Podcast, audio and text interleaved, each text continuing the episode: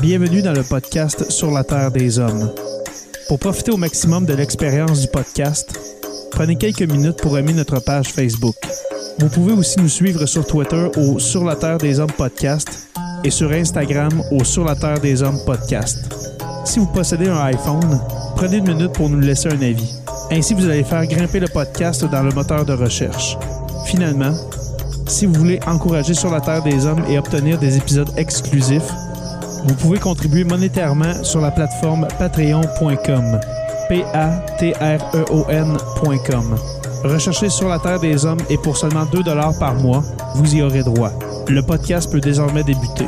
Bienvenue sur la Terre des Hommes.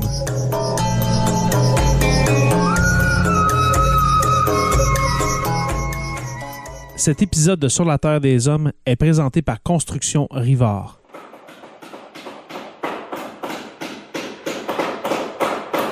La rénovation et la construction, ça passe par la science du bâtiment et de vraies maisons éco-énergétiques. Un des seuls en Abitibi-Témiscamingue qui construit des maisons Novo Climat et Prénet Zéro. De la fondation à la finition d'escalier, ils font tout. Construction avec un S rivard.com ou contactez-les au 819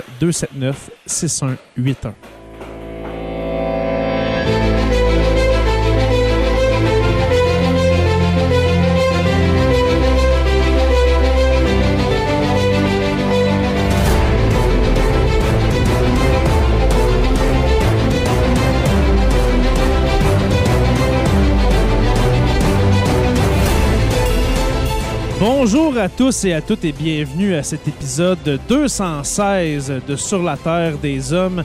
Jonathan Saint-Pierre dit le prof, comment vas-tu? Hey, je l'ai eu cette fois-ci, Jonathan Saint-Pierre dit le prof. Euh, ton micro est fermé, mon cher Joe, va falloir le rallumer. La semaine passée, c'était toi, la deux semaines, c'était moi, on s'échange le micro fermé. On va l'avoir, un jour, on va l'avoir, je vous jure. Ça fait juste montrer notre professionnalisme en même temps. Comment ça, va? va? bien, toi? Comment ça va, Jay? Oui, ça va très bien, mon cher. Ça va très bien parce que ce soir, nous recevons euh, deux invités de marque. Deux. Deux. Alors, euh, premièrement, Louis-Paul Willis, un habitué maintenant du podcast. Comment allez-vous? Ça va très bien, vous autres? Très bien, mon cher. Euh, ton début, ben, pas ton début de session, ça fait quand même deux mois que c'est commencé à, à l'U4. mais comment va ta Les autres session? sont en relâche la semaine prochaine, gang de chanceux. Oui, mais non, la Ouais, semaine, ouais. la semaine d'études, Joe, s'il te plaît. Alors, semaine d'études à passer dans les bars, si je- j'en crois les nombreuses photographies que, j'ai encore dans mon cellulaire dans cette semaine-là. Hey, J'avais même pas de Euh. cellulaire quand j'ai fait mon bac, ça, ça veut dire que j'étais un peu plus vieux que toi. là. Moi, c'est un iPhone- c'était un iPhone 4 que j'avais que j'avais dans le temps, oui. Alors, euh, ta session va bien, mon cher euh, Louis-Paul? Oui, occupé euh, comme toujours, mais oui, ça, ça se passe bien. Oui, bon, super. Euh, messieurs, ce soir, ben, j- là, j'inclus Louis-Paul euh, dans l'équipe, hein, ne- n'est-ce pas, pour dire, messieurs, nous recevons ce soir Sébastien Tessier, qui est archiviste à Banque euh, Archives nationales du Québec. Euh, pas, euh, ban- euh, BANQ. Bibliothèque. Je me suis BANQ. fait assez driller là-dessus quand j'ai travaillé avec eux autres. Ouais, c'est ça. BANQ. Archive, Puis en plus, maintenant, maintenant, c'est banque. même euh, Archive nationale du Québec à Rouen-Noranda. Archive nationale à Rouen-Noranda. Ah, OK, Oh, c'est plus la bibliothèque. euh, On change ça. Ben oui, c'est encore BANQ. C'est le. BANQ, c'est l'organisme. Puis euh, les Archives nationales, c'est un des piliers de, de BANQ. Dans le OK. fond, c'est la grande bibliothèque et les archives, dans le fond. Puis la collection, la Bibliothèque nationale. Hmm. Donc, Ok. il, y a trois, euh, il y a trois piliers qui constituent Bibliothèque et Archives nationales du Québec. Super. Et puis, euh, Sébastien, ça fait longtemps quand même que tu travailles euh, à, à la BANQ. On va, on va l'appeler de même pour ce soir. Non, faut pas dire là non plus, c'est juste Ah BANQ. oui, c'est la BANQ. Ça fait, ça fait longtemps que tu La là. banque, la banque des archives. Ouais, on va dire ça, Banque des archives. Le- le- le BANQ. Mais oui, ça fait, ça fait 15 ans que. que Ah, je suis quand même. Archives nationales. Ouais, j'ai fait 3 ans comme technicien, puis depuis 2010, euh, je suis archiviste, coordonnateur du centre. Alors, un amoureux de l'histoire, si tu en es un. Ouais, ouais, ouais. Si on s'entend que c'est un podcast d'histoire, donc je crois que le mariage est presque parfait en ce moment. Ouais. Puis ça fait longtemps, ça fait longtemps que Construction avec un S Rivard de Rouen-Noranda nous, ont- nous a mis en contact. Parce que, on va le dire, Construction avec un S, c'est mon cousin euh, Michael. Et puis, je crois que tu es un ami d'enfance de Construction avec un S. Est-ce que je me trompe? On se connaît depuis quand même assez longtemps. Moi, mon- moi puis Michael il est un petit peu plus jeune que moi. Fait que je dirais pas d'enfance, là, mais euh, de, de, de, de jeunes, euh, de, de, de mi-vingtaine. On a joué de la musique ensemble, on a joué au baseball ensemble, on Mhm. a fait les 400 coups ensemble. Avez-vous organisé des shows punk ensemble? Oui, on a regardé. Oui, hein? la, la grande Ça, époque de ça sent Rouen. bien intéressant. Ouais, vraiment, la- c'était la, la belle époque, euh, ce temps-là. Mike était plus avec, euh, avec Sébastien Pilon pour l'organisation des shows, mais Ok. quelques-uns quand même. On a, puis on a fait des shows ensemble, on a joué. euh. Mais oui, la belle époque, là. Les belles années. Mais là, tu m'apprends que construction avec un S, c'est jouer d'un instrument de musique. Je ne, sa- je ne le savais pas. Dans les parties de famille, on le voit jamais euh, avec une guitare euh, ou un. Ou un Tu demanderas de sortir sa, sa bass. Il y avait une très belle bass. Ah ouais? Ah ben, on- Ouais, je, vais lui en glisser un mot. On va faire le Sur la Terre des Hommes band, ça continue. ben ouais, on va faire un band. Puis en plus, Louis- euh, Louis-Paul qui, euh, Louis-Paul qui pourrait jouer de n'importe quel instrument, n'est-ce pas? Que ce soit guitare, bass, drum aussi, je crois, Ouais, Louis-Paul? guitare. Ouais, ouais, ce serait embêtant pour tout le monde sauf moi. Là. OK. fait à, la basse, euh, à la basse, il va y avoir euh, Louis-Paul, à la guitare euh, Sébastien, euh, Joe va chanter et puis moi je vais faire les back vocals insupportables. Alors, ça va euh, déjà être insupportable, c'est moi qui chante. Ouais, c'est ça.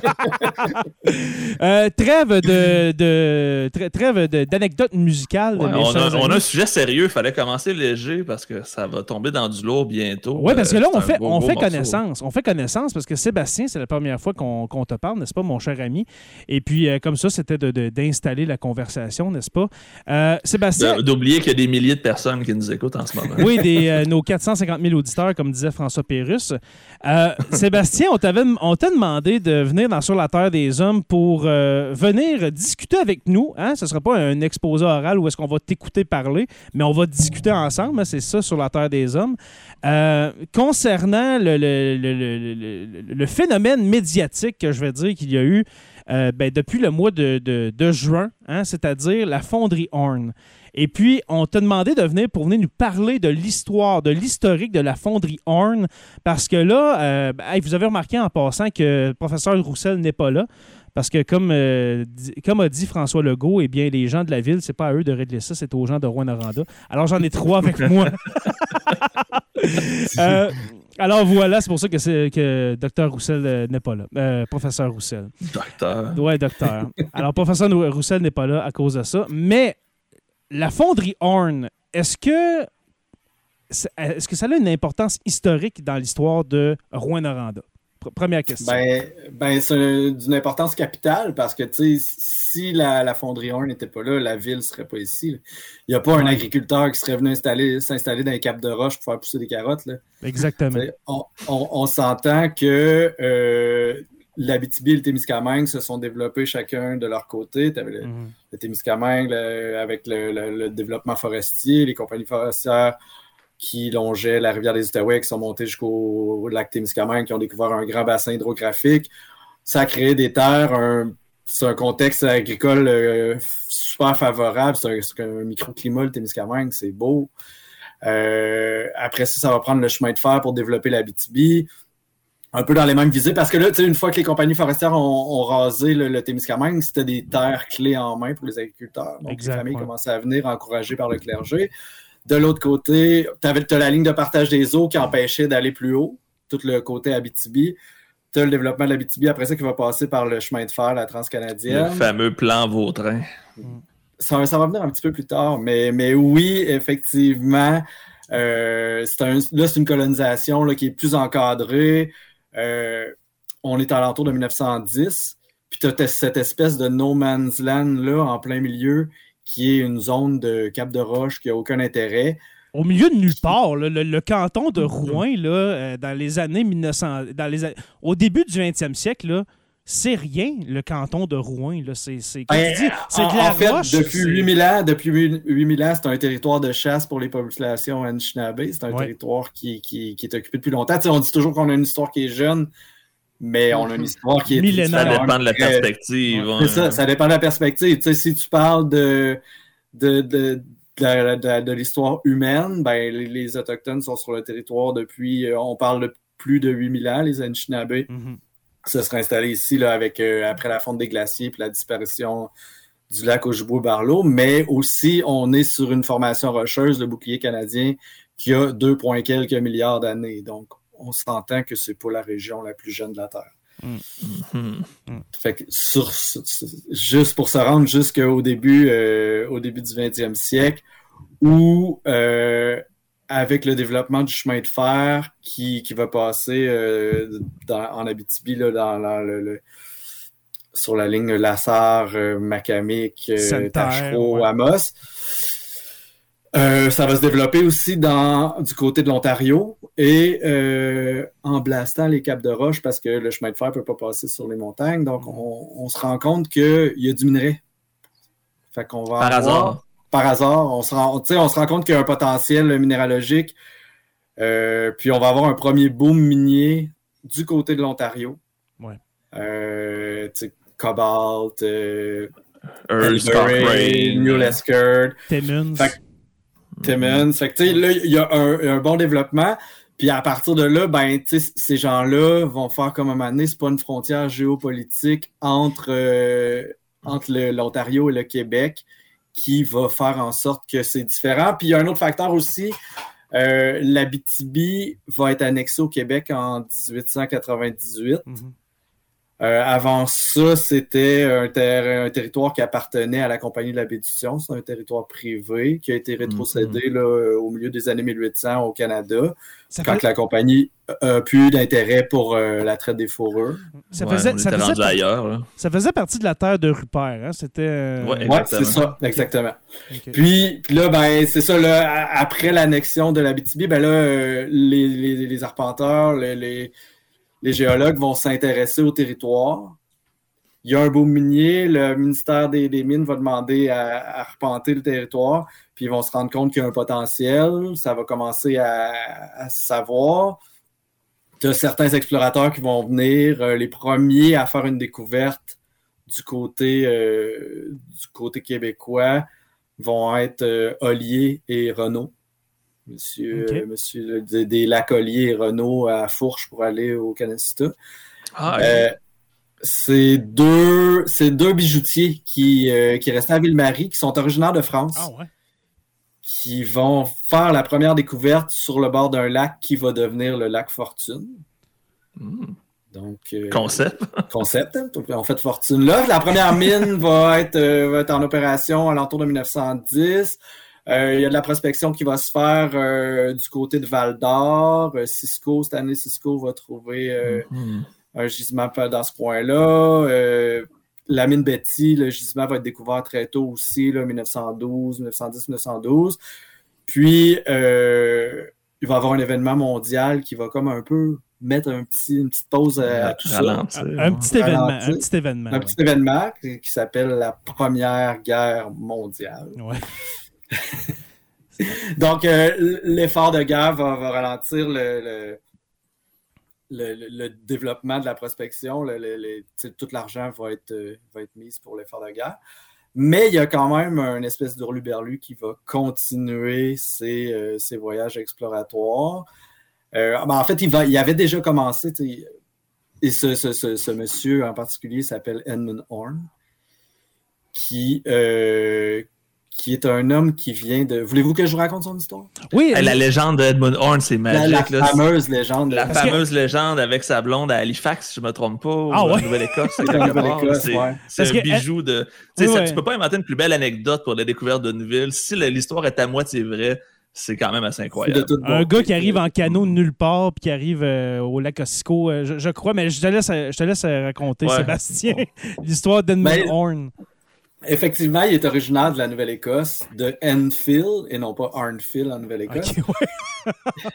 Pour ceux qui ne savent né- pas, c'est quoi Arnfield? C'est un, c'est un village qui fait partie maintenant de l'agglomération de, de, de Rouen-Noranda. Mais dans lequel on retrouve le lac Fortune. Oui, exactement. Mhm, exactement. Tout est dans tout. Oui. Donc, Edmund Horn, son, euh, il vient de Nouvelle-Écosse. Il y a une belle légende qui dit qu'il serait tombé amoureux d'une fille en Nouvelle-Écosse. Puis cette femme-là lui aurait dit Mon beau Edmond, je t'aime bien, mais pour l'instant, euh, je, je veux pas te marier, mais la journée que tu vas être riche, par exemple, on pourra se marier. fait que le beau Edmond, Edmond a quand même euh, une bonne idée. Il va aller chercher de l'or. Donc, il part à l'aventure, il va parcourir euh, l'Amérique presque au complet, va en Californie, il va aller. Ah, ouais. euh, Ouais, il va Ouais. faire le Gold Rush euh, de l'Ouest. hein. ouais, il, va faire retard, le- mais- il, il va aller dans le nord, euh, il va aller Au en- Yukon aussi, si au je me trompe. Yukon, ouais. Puis euh, jusqu'en jusqu'en 1908, là, il, il va comme ça, il va aboutir en Ontario. Il a presque découvert un gisement euh, à Kirkland Lake. Finalement, c'est le prospecteur qui était avec lui qui a claimé le, terrain en face, Ah. qui, va, euh, Ah, qui ouais. va faire le jackpot. Fait qu'Edmund va retourner bredouille. 1911, là, il se dit bon, ben, garde, euh, moi, je la traverse la frontière. Fait qu'il s'en va du côté de Rouen. Tout le monde le trouvait un peu fou, tu sais, veut pas d'aller dans un. d'explorer un territoire où il n'y a aucun accès autre que le canot. En pleine Euh, mouche noire. Mhm. On s'entend. Ouais, ouais. En- Dans plein milieu de nulle part. Euh, il réussit à convaincre un dénommé Bob Bryden, qui est un vétéran de la prospection. Qui- Fait que Edmund, il se dit Bon, ben, tu sais, je pars avec ce gars-là. Puis, euh, en partant, il savait déjà qu'il voulait aller explorer le- le- la région de la rivière Kinojibis. OK. Tu sais, je sais. Il avait sûrement entendu parler. Il avait. Tu sais, il, il y a. Il y a des gens qui habitaient ce territoire-là, qui étaient les, les Anishinaabe, qui ont été peut-être oubliés dans toute cette histoire-là, qui ont été négligés. Puis il y a des gens présentement qui travaillent sur euh, à essayer de, de déterrer des, euh, des, des documents, des, de l'information qui pourrait remettre peut-être en valeur leur travail, mais ils connaissaient le territoire. Fait Eux ont probablement informé les, euh, Les, les prospecteurs. prospecteurs. Eux ont guidé les arpenteurs qui ont fait les premières cartes, sont venus sur le territoire avec eux. Mhm. Ils connaissent, euh, ils connaissaient leur territoire plus que, plus que tous les prospecteurs. Puis, tu sais, sans eux, on serait, on serait, se serait jamais euh, installé ici de toute façon. Mais, euh, tu sais, c'est une comparaison boiteuse, mais j'aime toujours comparer Edmund Horn à Jebediah Springfield. Dans le sens que, que tu sais, c'est- c'est lui qui a eu tout le mérite de, de la découverte et de. Mais, mais je pense qu'il a, il a pas fait ça. Il a pas fait ça tout seul. Ils ont, ils ont un peu. euh, Mhm. Il était pas tout seul sur son canot comme la grosse, grosse pancarte à Rouen, ça de nous faire accroire sur le bord du lac. là. Non, parce qu'il y a quelqu'un qui prenait la photo. C'est- la base J'adore ça. l'illusion. ouais. Mais, mais c'est ça. Il est, il est venu avec. euh, je veux, je je, je- j'arrête cette parenthèse-là, là, parce que je, je veux pas y enlever tout le, le- le crédit quand même qu'il y a eu dans toute l'histoire, mais c'est- c'est pas tout lui. Euh, il vient une première fois, trouve rien. Son chum euh, Bob fait comme bon, ben moi je reviens plus ici. Mais euh, Edmund, lui, il a de l'espoir. Il a de l'espoir. Fait qu'il cherche du monde. Ça va prendre trois ans avant qu'il réussisse à convaincre des gens à venir avec lui. Cette fois-ci, il va se rendre jusqu'au lac Ossisco en 1914.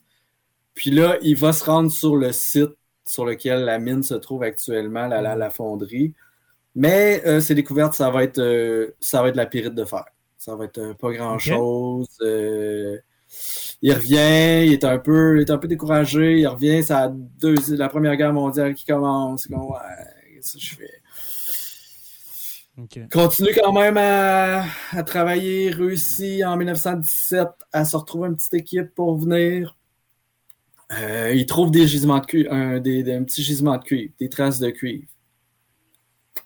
Puis là, c'est ce qui va, ce qui va expliquer euh, éventuellement plus tard le, le, le, le pourquoi qu'on a une fonderie à Rouen. Mais il, il trouve du cuivre, puis tu sais, il, il ose pas enregistrer son claim parce que tu sais, il se dit si j'enregistre, la, la minute que j'enregistre, ça crée un buzz. Le monde va savoir qu'il y a quelque chose sur, sur- Exactement, ouais. sur le Ils territoire. vont venir tout de suite. hein. Puis il s'est fait, avoir en- par en- son chum avant, là. Fait qu'il veut pas que ça, que ça se reproduise, mettons. Là. Fait que tu sais, euh, il n'y a pas le. le- un- une mine de cuivre, ça prend des installations. Une mine d'or, tu peux faire ça, un petit budget, euh, un, un petit puits, tu descends, tout ça. Mais parce que c'est à l'once, Tandis que du cuivre, c'est à la tonne. À la tonne. Fait qu'il faut t'en ça sent sortes. des grosses machines. Faut ouais, ça, de la grosse. Fait que lui, à cette époque-là, il n'y a, pas, euh, il a pas le 10 millions, selon lui, que ça prend pour euh, d'investissement pour construire une, une fonderie éventuellement qui va permettre de rentabiliser un gisement de cuivre. Fait qu'il n'enregistre pas son, il enregistre pas son claim. Ça retourne, euh, ça retourne chez eux. Je sais pas, si- je sais pas ce qu'il faisait pendant ces trois années-là. Il venait aux trois ans. En Quand 1920, même, C'est sur une, une grosse période de temps, tout Quand ça, même, quand ouais. tu penses à ça. Il y en a Ouais, une qui ouais. était patiente à l'autre bout. là. Elle a eu le temps de se marier deux fois. là. Euh, non, mais sérieux, là. Pauvre Edmund. Fait que, euh, en 1920, euh, il, va rencon- il, va, il va former le Tremoy Lake Syndicate, qui est, euh, à cette époque-là, on appelait ça un syndicat, mais qui est une compagnie d'exploitation. Ouais. Tre- Tremoy Lake qui va donner naissance au- à l'appellation du lac Trémois. Je ne sais pas si c'est à cause du syndicat ou si le, le- le- le nom était déjà associé au lac, parce que le lac Ossico va porter pendant longtemps le nom de lac Trémois Trémois, aussi. ouais. Ah, OK. D'où le parc Trémois encore aujourd'hui. Mhm, oui, oui, oui. Mais le lac, le lac va porter les deux noms euh, conjointement. Même il y a, sur certaines cartes aussi, on l'appelle le lac euh, Muskrat de Romusqué, qui Ossisco voudrait dire en langue cri euh, Romusqué. OK. Puis euh, il forme son petit syndicat, ramasse 225$ piastres pour financer euh, son voyage. Sur 10 millions. Puis, euh, fait des, des- des découvertes qui sont quand même intéressantes, décide d'enregistrer le claim pour la première fois. Là, les échos commencent. Euh, en 1921, c'est, il va revenir l'année d'après. Là, ça a quand il découvre en 1920 le, le- le- qu'il décide de claimer, là, il revient en 21 au début de l'année. Euh, il fait un- la découverte d'un gisement avec un bon potentiel de 32 piastres par tonne c'est ce qui va officiellement déclencher la ruée vers l'or. Tellement que quand Horn retourne à, à ça- les échos sont tellement forts qu'il décide de revenir avant la fin de l'hiver Mm. pour venir enregistrer encore plus de. Pour être sûr de rien se faire voler. ouais. Ouais. Puis en reprendre d'autres échantillons. Puis là, il y a les bons échantillons. Il arrive. Puis en débarquant le stock, il arrive à Haileybury. En débarquant le stock, échappe sa poche d'écha- d'échantillons dans le fond du lac. Au bout du Ah non. Fait que le pauvre, Ed- pauvre Edmund est bien découragé, tu sais, parce qu'il sait que dans son petit sac, euh, c'est c'est ce qui va le rendre riche. Mhm. Fait qu'il y a- on, là, on est à l'automne, les glaces vont prendre bientôt. Edmund, Edmund, à chaque soir, va avec sa perche essayer de ramasser sa poche. au On bout du sent. lac. Finit par la ramasser. Ah ouais. Je sais pas.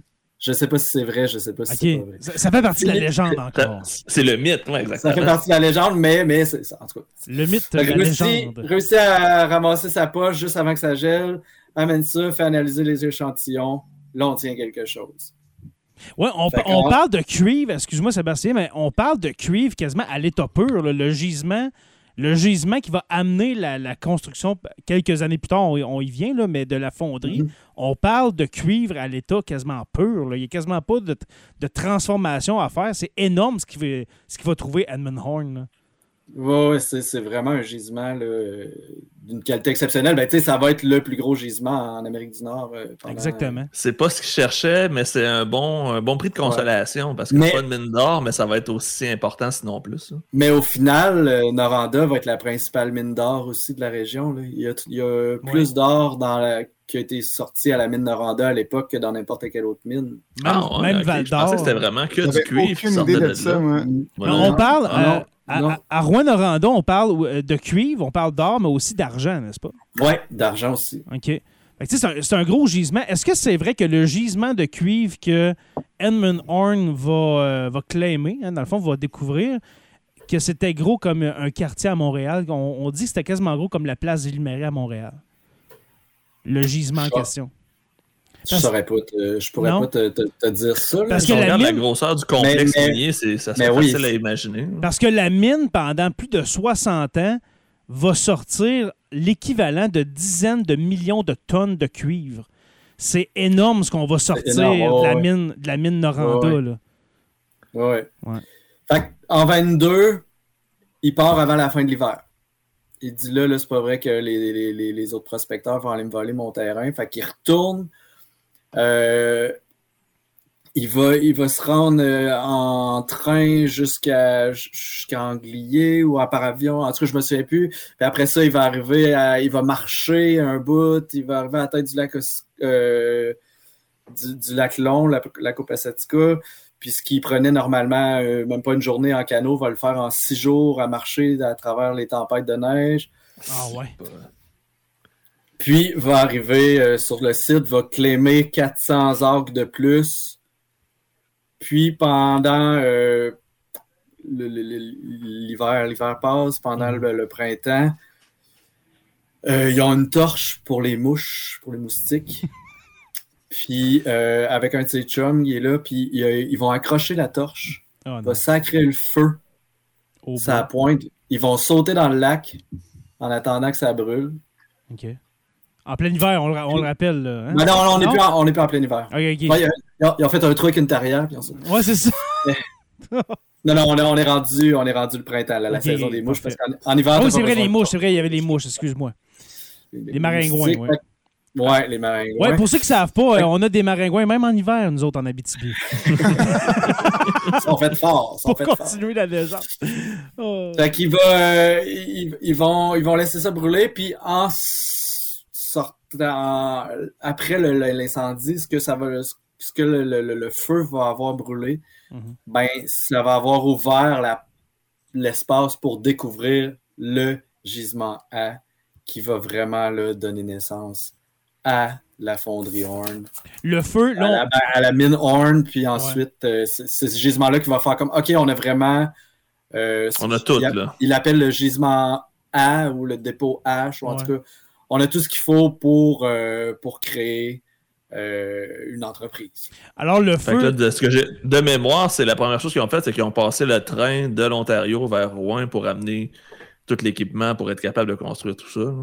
Ouais, ben, ça, ça a été un des premiers. euh, le, le train, en fait, le, le premier train va arriver de, de Tachereau. OK. Ah, ok, je pensais qu'ils partaient de l'Ontario. Ok. Ben, en fait, c'est que les deux, l'Ontario et le Québec, ont fait comme OK, on tient quelque chose. Mhm. Donc, il y a- ben, tu sais, le train va arriver en 26. là. Ça, va, ça, prend, ça, ça prend quand même un, un certain moment. Là, tu sais, la, la, la découverte là, euh, qui, va, qui va donner naissance, c'est 22. Après ça, 23, là, on va commencer l'exploitation minière.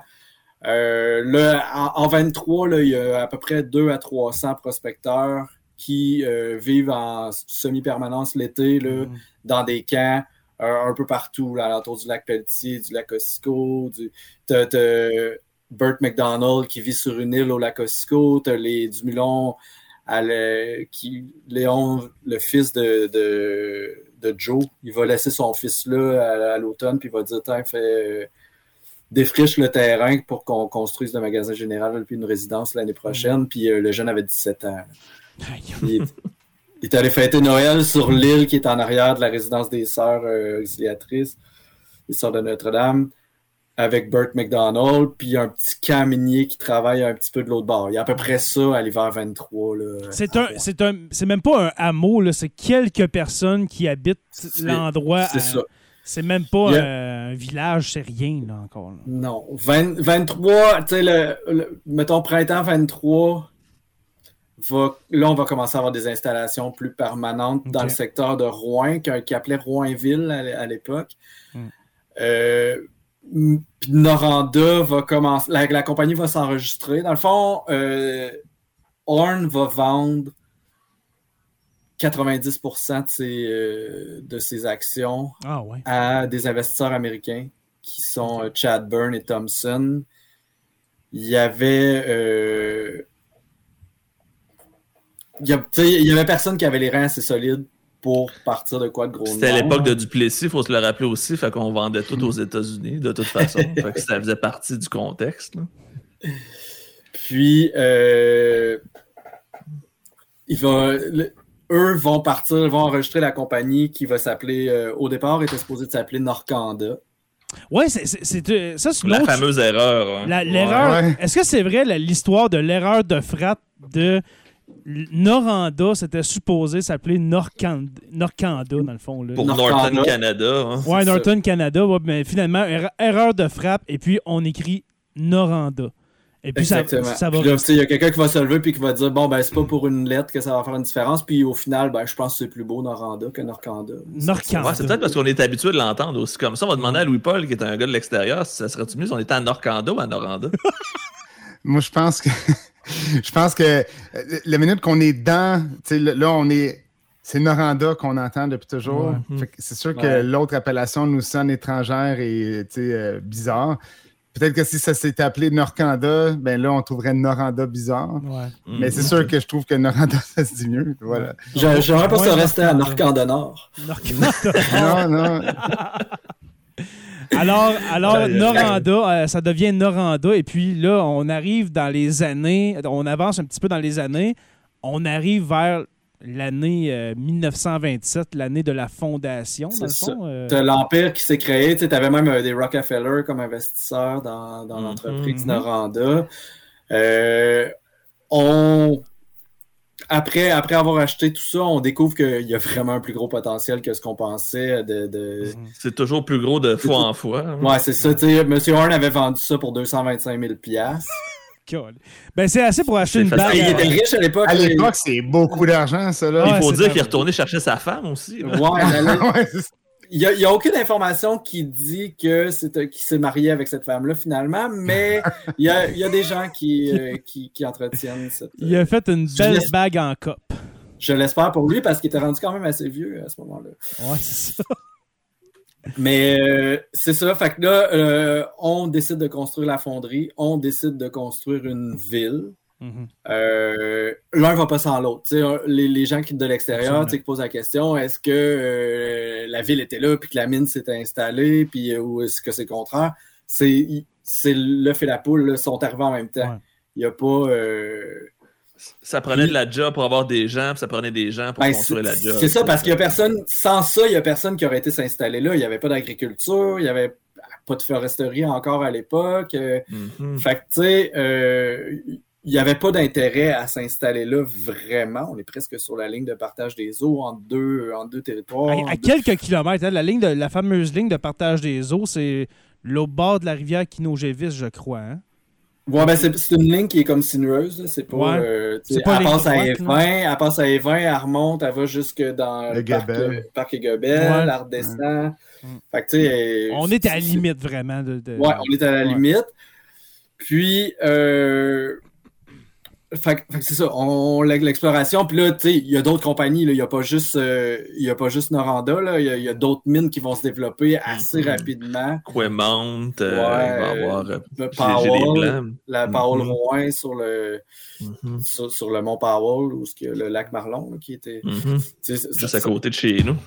la White Amulette en s'en allant à, à D'Alembert. Fait que, tu sais, il y, a- il y a plusieurs compagnies. Fait que, tu sais, ça aussi va alimenter la fonderie. tu sais. Fait que la Il fonderie. n'y a pas juste une mine, dans le fond. C'est ça. La fonderie est d'autant plus essentielle pour tout le, le- le territoire minier. Tu sais, du côté de l'Ontario, tu avais la, la fonderie à Sudbury, tu avais l'usine à Sudbury. Du côté de l'Abitibi, ben là, tu as Noranda qui va. Puis il faut savoir qu'il y a quand même 5 heures de différence entre les deux. Fait que des fois, ça devient être plus avantageux de venir porter ton minerai à Rouen. On a un commentaire, avant de continuer, on a, on a un commentaire que je trouvais très, dr- très drôle de Stormy Denis qui dit Je préfère le Wakanda. Alors, alors c'est pas Noranda, c'est pas Norkanda, c'est Wakanda que Stormy préfère. Rouen-Wakanda, ça serait, Wakanda. ça serait wild. Fait que, comme tu dis, Sébastien, c'est l'œuf et la poule en même temps. Il y a le gisement, un énorme potentiel de cuivre. On décide de, de bâtir tout de suite une fonderie sur place. Est-ce que c'est à cause du- de la grosseur du gisement qu'on décide de faire la fonderie? Parce qu'on aurait pu extraire le, le- le- le minerai de cuivre puis l'envoyer directement dans une, dans une autre fonderie ailleurs. On se dit que le Ben- potentiel est tellement grand qu'on on bâtit la fonderie, c'est ça? Mais c'est parce que si tu veux l'extraire ailleurs, il faut que tu amènes tout le tonnage de roche avec. Ouais, c'est ça, par train. En fait, de la roche à Ça en traîner, fait de ça la te prend roche, plusieurs trains, ça te prend. Fait que, tu sais, ce qu'ils veulent avoir, c'est juste la matière brute qui va sortir d'ici. Donc, on concasse la roche le plus qu'on peut, on extrait le minerai, on le fait fondre, on le met dans, on le fait couler dans une, euh, un moule en forme d'anode. Ouais. Qui est un espèce de gros U, si on veut. Ouais, mais un gros, en fait, c'est un gros carré avec deux poignées. là. Ouais, Dans le- parce dans que le dans le fond, c'est pour tenir, pour que ça. C'est ça. Dans le fond, ouais. c'est pour le prendre avec un lift, puis après ça, l'accrocher dans le train, sur un, dans un wagon avec deux, deux vais tracks. essayer de trouver une image d'anode juste pour le fun. Ouais, pour une nos, anote de cuivre, s'il te plaît, Joe. Euh, et puis J'ai là. un crayon et un papier, je peux vous en dessiner. Ouais, c'est ça. Mais c'est en 1927 que officiellement la ville de Noranda est fondée. Ouais. Euh, alors bientôt, c'est votre, euh, c'est votre centième à Rouen, là, bientôt. En fait, c'est 1900 c'est 1926 officiellement. OK, 1926 officiellement. Que... 20 27, c'est. Ben, en fait, Noranda est enregistré comme ville. Je ne veux pas me tromper trop dans les dates, là, je ne veux pas trop m'avancer, mais il me semble que c'est mars 1926. OK. Après ça, Rouen est enregistré comme village en, mille- en mai 1926. Puis il va être devenir une ville en juin 27. Si je je- je- je suis pas sûr à 100%, mais il me semble que ça ressemble à ça les, les dates. Mais euh, voilà. Ah, la super, oui. anode. Oui, la- C'est Bon, littéralement une vraie anode qu'on a payée pour faire la pancarte de bienvenue à Rouen-Noranda. Fait que c'est littéralement ça. Ça, c'est La pancarte actuelle ou c'est la vieille? C'est la vieille, Oh, ça. C'est la C'est vieille. ça, ouais. parce qu'elle a été changée. Ouais, Ouais, c'est- elle a été Je pense que c'est pas. Je pense que c'est pas elle la vraie, mais celle, la nouvelle, là, c'est une vraie anode. là. Mais je pense que celle-là, c'est pas la c'est pas une vraie Ouais. anode. Elle Je- sonne je- pas vraie, celle-là. Elle a l'air en bois. Ouais, elle a l'air. Ah, on dirait une anode, ouais. de, une anode de Wish, là, tu sais, c'est... euh, c'est la, Mais sinon, euh, sinon, la forme d'une anode, euh, d'une anode de Il y a cuivre. aussi la pancarte de Bienvenue à Rouen-Noranda, capitale nationale du cuivre, qui, elle, en était vraiment une, Ouais, elle est tellement ouais. oxydée. Je, vais vous la, Ouais. je vais vous la mettre Au centre-ville, ouais. Ouais, celle Mhm. proche euh, du bureau de poste à Rouen, c'est celle-là que tu parles? En Ouais, euh, de du la lac? maison du Milan. Ouais. Ça sera pas bien long. Tadam! J'ai resté loin à Rouen. J'ai resté longtemps à Rouen. C'est pour ça que je connais la ville autant. Je suis c'est c'est une anode, une anode de cuivre Ah, très, oui. très oxydée. L'oxydation du cuivre est soit vert ou noir, dépendamment. Surtout euh, vert si on se fait aux différents bâtiments de Rouen qui ont été construits à Comme le cuivre. théâtre, comme le théâtre du cuivre que le, le ben le, le- le toit du théâtre du cuivre c'était c'est d'un verre comme la statue de la liberté. La statue de la liberté Ben, est, faite en, cuivre. aussi. Est en cuivre, exactement. alors c'est c'est un verre, euh, un beau verre. Euh, alors Le voilà toit la de la- forme de la- Le toit de la première maison, la maison de, de M. Lamotte, qui est au coin de la 9e rue et de la rue Trémois, juste à côté de l'hôpital. Le toit est en Ouais. cuivre. Oui, oui, c'est c'est vrai. La Ouais, maison. pense. La maison de Dan Lamotte. Ça explique assez bien aussi le lien entre Rouen-Noranda et le cuivre, parce que comme tu disais, les deux sont interreliés. T'en enlèves un, puis l'autre n'existe plus. là. Mhm. Et puis, et puis la, la fusion, juste pour parler, tu sais, on parle de Rouen, on parle de Noranda, mais maintenant on dit Rouen-Noranda. C'est en quelle année qu'il y a eu la fusion déjà, les gars? Est-ce que vous vous en souvenez? Dans les années 80, je crois. 86. En 1986. En 86, Ouais, voilà, alors qu'on fusionne les deux villes. les gens n'étaient pas d'accord. Ça a été une fusion forcée. Les gens voulaient rien savoir. Mais je comprends pas, c'est collé, collé. Ben, en fait, en- confrontation. En fait, ça a été une fusion qui était, qui, qui était forcée par la ville de Rouen. Noranda voulait rien savoir. Rouen voulait, Mhm. voulait se fusionner. Il y avait la rivalité au hockey, il y avait la rivalité à ci, à ça. C'était littéralement là, le- la Oh. guerre entre les deux villes. J'ai connu, euh, j'ai connu cette rivalité au hockey. euh. Ben, moi, je les des, contre les. euh, moi, je viens des 20, fait qu'on allait jouer contre, contre Noranda puis contre Rouen. Oh, C'est wow. deux En associations. Ben, en fait, trois associations de hockey mineur différentes. OK. ouais, T'avais les, les Stadel, les As, puis à Evin, c'était quoi? Euh, Il y, en a- il y en avait pas, mais il y a eu une année les Weston, Ah, ok. qui était, euh, qui était une équipe de midget. euh, En même, deux temps, en même temps, Noranda, ça a, été, ça a été longtemps une ville anglophone. On va, on va se le dire. Ça a été Mhm. longtemps anglophone, la, la ville Ouais, de Noranda. Euh, du coup, faudrait faire un autre épisode. J'aimerais tellement ça, embarquer sur un autre sujet pour Ah parler de, du côté cosmopolite de Rouen. Parce que Faudrait Rouen, qu'on enchaîne sur notre fonderie parce que. Ouais, on va Louis enchaîner Paul, parce que- malheureusement, Il n'a pas participé bien bien à notre épisode. Ouais, mais non, c'est mais ça. moi, je suis fasciné, là, aucun souci. Ouais, ben ça, Louis Mais- Paul, mais- euh, pour ceux qui sont en podcast, Louis Paul est parti tantôt 10 minutes chercher un popcorn puis un coke. puis, euh, puis on écoute ses tasses. Ok, je vais me la fermer. Les Ouais, boys. Ben non, Mais c'est non, C'est Mais une belle intro. On devrait le faire sur plus qu'un épisode. C'est ce que ça confirme. ben, ça me ferait plaisir. Ça me fait plaisir. Tu sais, je- je- je- quand vous m'avez présenté tantôt, je me disais, j'espère que c'est pas la dernière fois.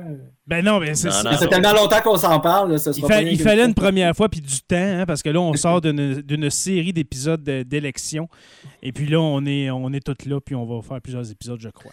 Il y a Emma Heinz Henry qui a donné la vraie raison de la fusion de Rouen et Noranda, c'est que Rouen était endetté puis il avait besoin des taxes de Noranda pour équilibrer leur budget, puis c'est totalement vrai. Donc, en fusionnant les deux villes, tu vas chercher les budgets, tu coupes un poste de police, tu coupes un poste de pompier. Ouais, ben oui, tu, tu, vas tout centraliser tes trucs. Fait que c'était une décision surtout économique, euh, mm-hmm. la fusion. Puis aujourd'hui, il n'y a plus personne, je crois, qui qui en veut qu'on ait fusionné les deux villes, même qu'à la limite, les gens ne savent même pas où la ligne de non, ben, démarcation. Ben aujourd'hui, à Rouen, pour les gens de la BTB, on ne dit pas on s'en va à Rouen-Noranda, on dit on s'en va à Rouen. Puis aujourd'hui, tu vas à Rouen, puis tu vois pas la, démarcation, comme tu dis, Joe, de, de, Noranda et de Rouen. C'était le seul mandat en 1986. Euh, c'était deux villes collées une sur l'autre. Il n'y a pas de. de, de non, littéralement, il y avait. Des kilomètres entre les deux. Il n'y avait pas vraiment de différence. En fait, la grosse différence, c'est que tu arrives à l'hôpital, puis ça coupe en deux. À l'hôpital, tu arrives à Noranda d'un bord, puis à Rouen de l'autre. Exactement avant que l'hôpital soit là, c'était encore plus évident, le, le, le mm-hmm. centre hospitalier d'aujourd'hui, parce qu'il y avait le, Youville, qui était là quand même depuis, euh, depuis assez longtemps, qui a justement été financé par Edmund Horn euh, à, l'époque. Mais quand il y avait ce gros trou béant-là, -là, tu avais une espèce de no man's land entre les deux. Non, c'est ça, jusqu'à la le premier, le, fond, le, premier hôpital, là, Youville, la, première partie là, de, ouais, Celle complètement à droite, là, quand on regarde. C'est ça c'est elle qui avait été construite comme en plein sur la ligne de démarcation des deux municipalités, c'est bien ouais, c'est ça. Parce Par que, les sœurs et les religieux. Ben, en, fait, il y avait un hôpital avant euh, qui, était, euh, qui était sur la rue Perrault, qui était proche de. ah oui, on voit la photo quand on va dans. Ouais.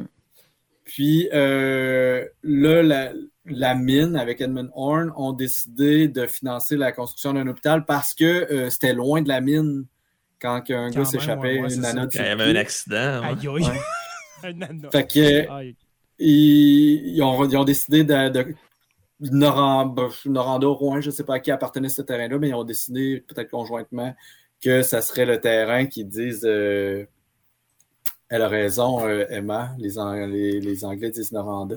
Ben, en fait, moi, je, distingue encore quand je vais à Rouen ou quand je vais à Noranda. Oui, mais pour les gens de la BTB, là, comme, comme nous, de la BTB Témiscamingue, là, on, on, dit, on dit encore Noranda. On est à Noranda. sais comme moi, j'ai resté à Noranda sur la 6e rue. Je sortais de mon appart, là, puis je regardais vers la fonderie, puis je regardais comme ça. Là, euh, pour ceux qui sont en podcast, je regardais les cheminées, là, ils étaient à côté de chez nous. Là. Euh, mais Je peut-être pas une référence, par exemple, je fais encore ma grosserie puis je vais à la commission des liqueurs, mais ça, c'est un autre. à la commission des liqueurs. c'est vintage. Euh, mais, mais tout ça pour dire que Noranda, pour, pour distinguer les deux villes, on va, je, vais faire une petite parenthèse vite fait, puis après ça, je laisse la, place à Louis-Paul. Mais euh, Noranda est la ville de la fonderie, la ville de la compagnie. Euh, la, fonderie va, euh, en construisant la fonderie dès le départ, tracer le, faire un plan d'urbanisme bien défini avec des rues toutes bien, euh, toutes bien carrées, toutes bien. Bien alignées, hein, exactement.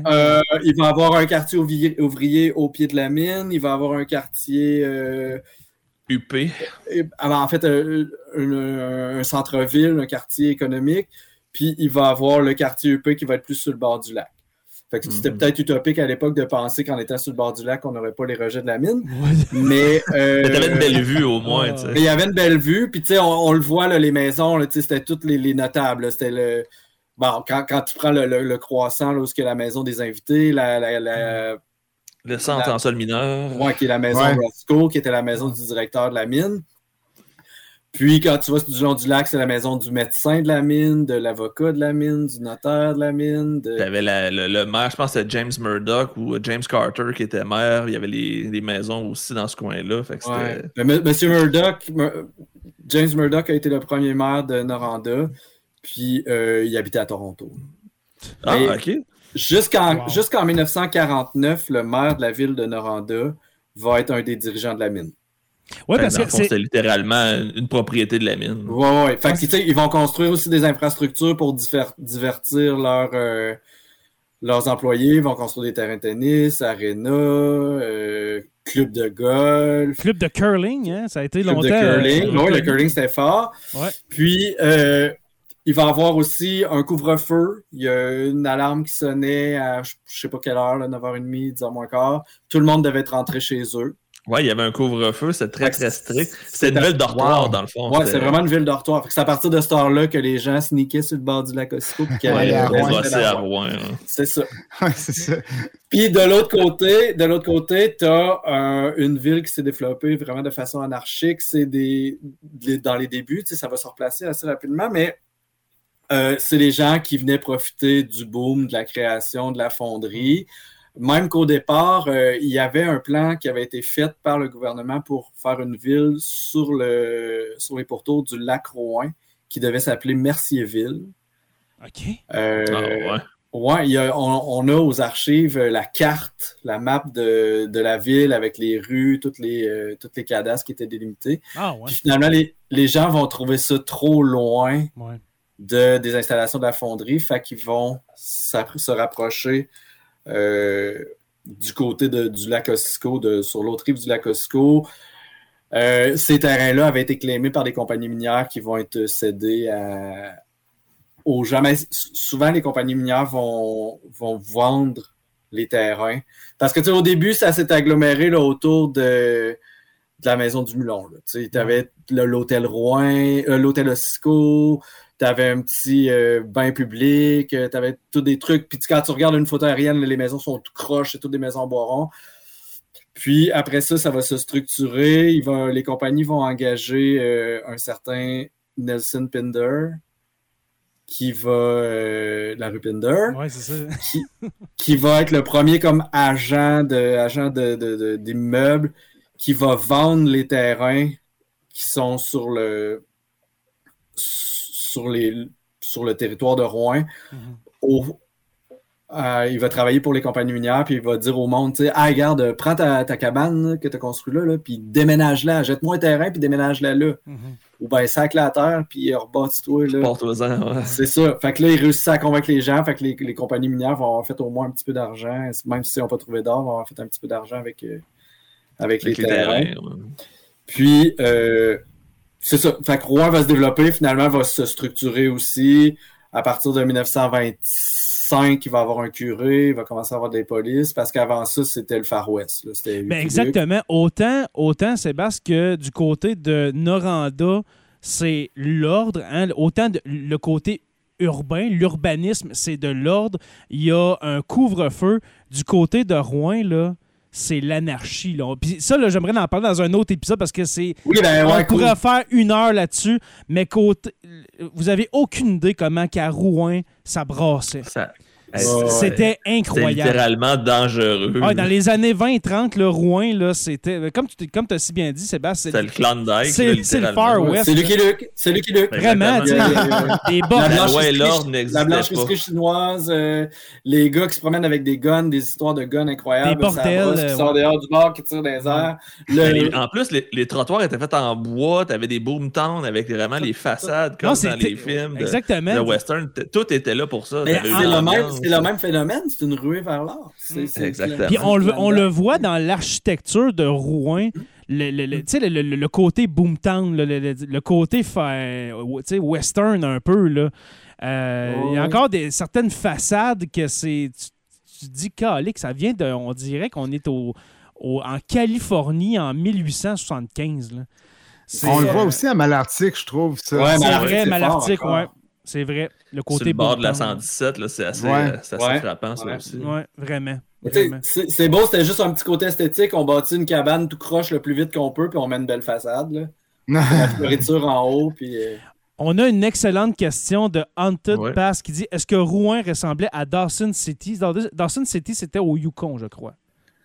Ouais, c'est euh, la pas mal, vers l'or original. Ça, ça ressemblait à ça, euh, sérieusement. Rouen, Dawson Ouais, City.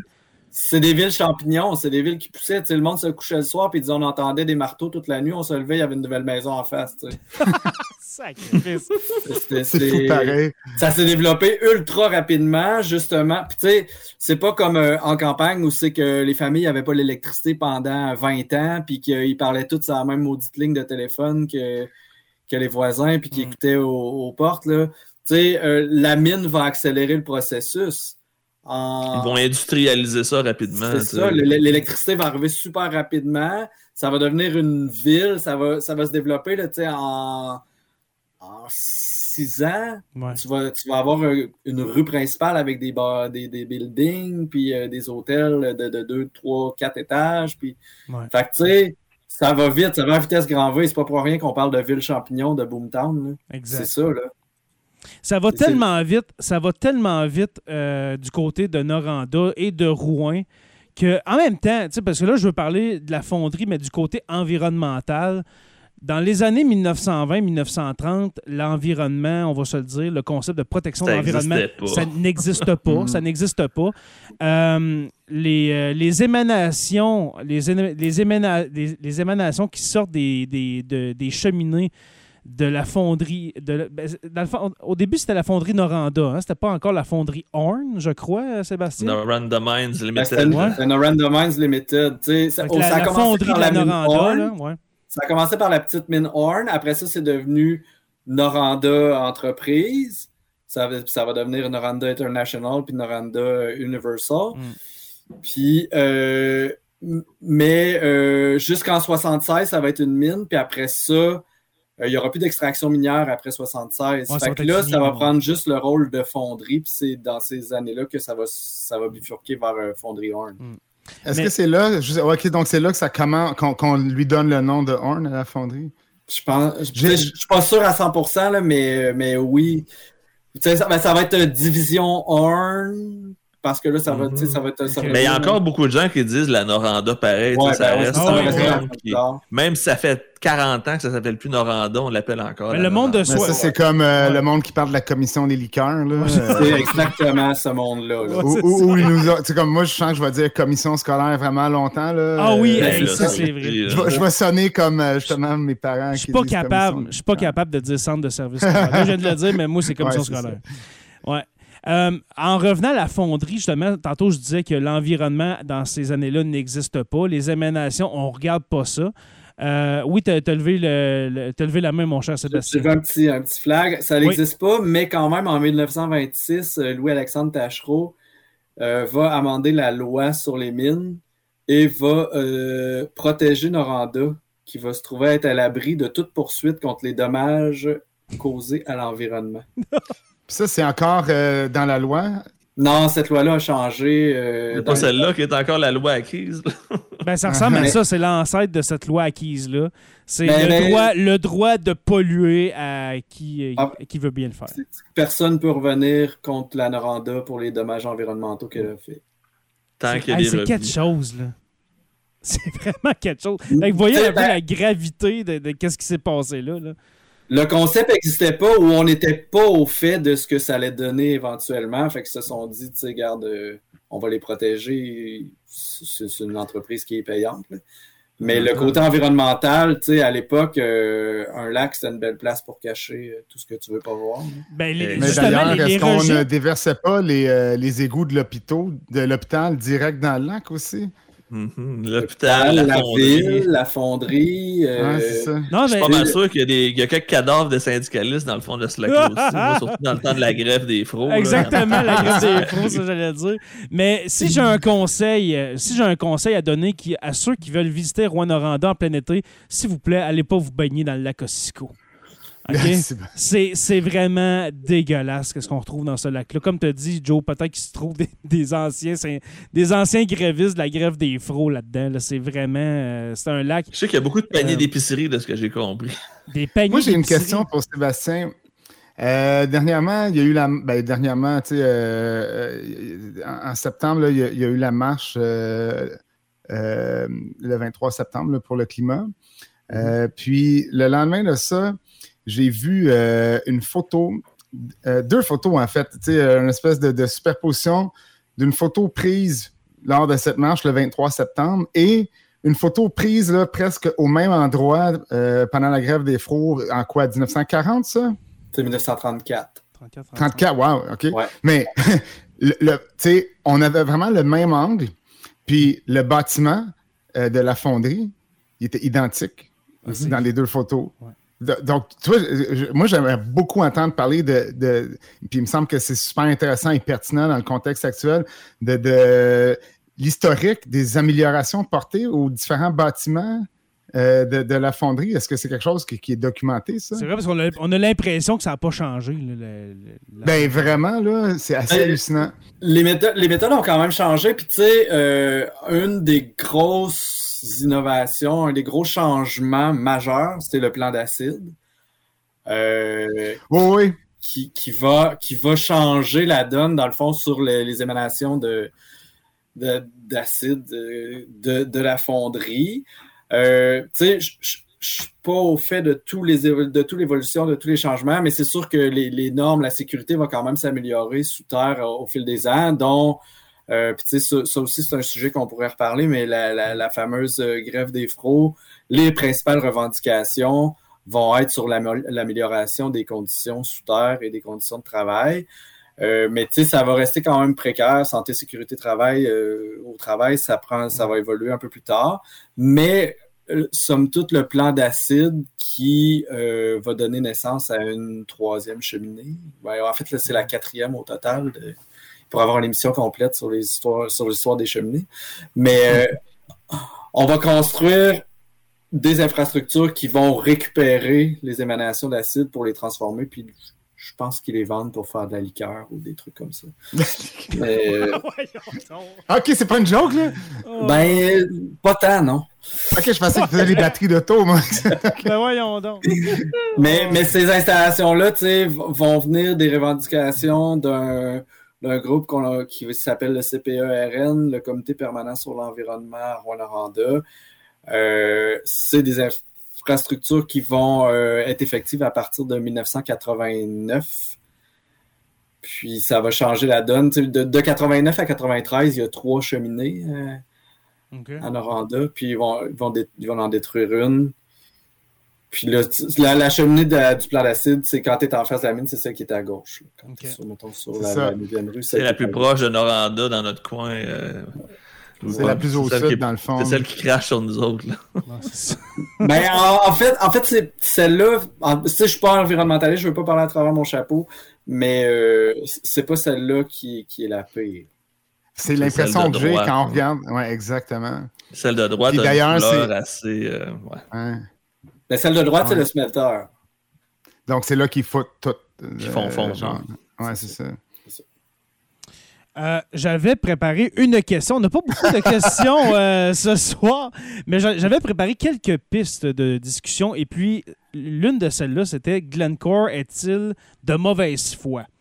Et puis là, mais on a-tu le temps de faire ça là? Mais là, je me demande, c'est ça là. C'était, tu lis dans mes pensées, mon cher Louis-Paul.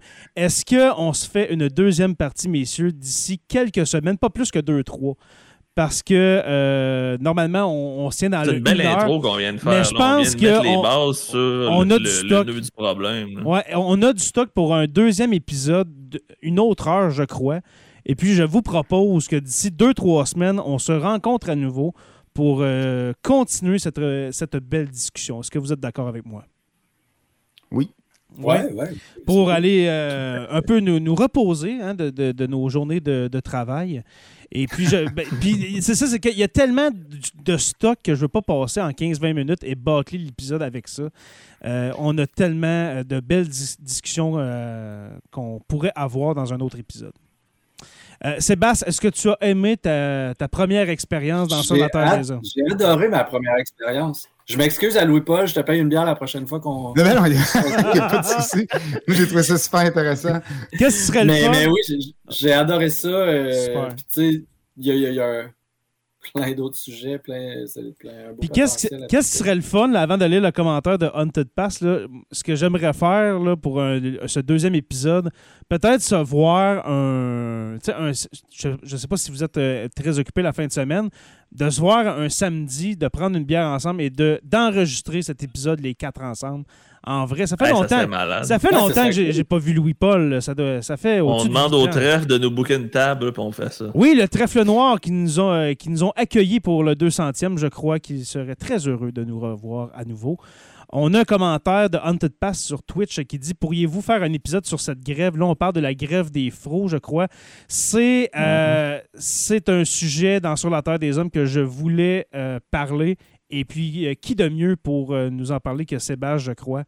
Euh, La grève des fros, ce sera un autre sujet à faire oui. pendant, pendant l'hiver euh, 2023, avec plaisir, mon cher Hunted Past. Il y a euh, Antoine Étienne qui ça fait déjà une heure, effectivement. J'ai l'impression qu'on n'a rien dit tellement qu'il y avait Ah non, stock c'était- intéressant. Ben, C'était un c'est- Je survol. pense qu'on a, on a mal pensé à notre affaire. On aurait dû le penser que ça allait prendre plus qu'une heure pour euh, Ben, garde, la, la première- étendre on les aurait dû- bases de cette discussion-là. On On aurait dû faire un spécial commencer, de deux là. heures. Moi, je suis parti. Ben oui, c'est ça. On aurait pu commencer à 7h30 puis finir ça à 9h30. Ouais. Euh, c'est- ça aurait Ouais, été très on aurait dû y intéressant. penser. Ouais. on Mais- n'apprend pas de nos erreurs, Jay. Non, Peut-être que exactement. le public va demander un rappel. Oui, euh, euh, si on a un rappel dans la salle, est-ce que vous voulez que Sébastien revienne dans Sur la Terre des Hommes? Je crois que la réponse sera très positive, mon cher. Euh, on, f- on fera un, un agora, dans le fond, les gars, pour, même pour Louis-Paul, les agoras maintenant, ce sont des périodes de questions où est-ce que les gens euh, viennent nous voir dans le live, viennent nous poser leurs questions directement en vidéo ou euh, peut-être juste en audio. On le fera au prochain épisode à- avec Sébastien. Ben, regarde, Sébastien, Antoine Étienne qui dit oui.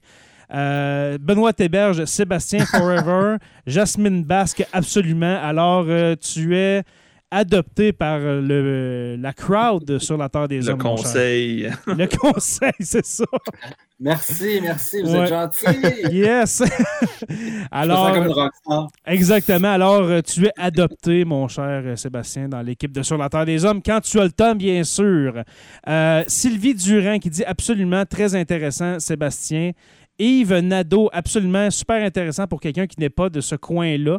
Euh, pour euh, Yves qui n'est pas euh, de Rouen. Ben, justement, tout le monde, tout le monde pr- trouve son compte parce que on, on s'entend que Rouen, c'est- Rouen-Noranda était connu avant le scandale médiatique de, de la fonderie, mais quand même, malheureusement, ça l'a mis encore plus sur la map. Et puis, euh, c'est c'est le fun d'avoir Il y, des a une, il y a explications une game d'image à aller redorer, malheureusement, parce qu'il va y avoir beaucoup de Exactement. travail à faire, parce que présentement, ce qui se passe va laisser des traces à long terme, Absolument. malheureusement. C'est clair. Ouais, absolument. Parle-en bien, parle-en mal, mais tant que t'en parles. Et voilà. On va se laisser sur ces dernières paroles. Je veux Ouais, remercier, ouais, ouais. Je veux remercier premièrement les abonnés euh, de Jonathan le prof, euh, les abonnés de, notre chaîne euh, YouTube et puis de Twitch.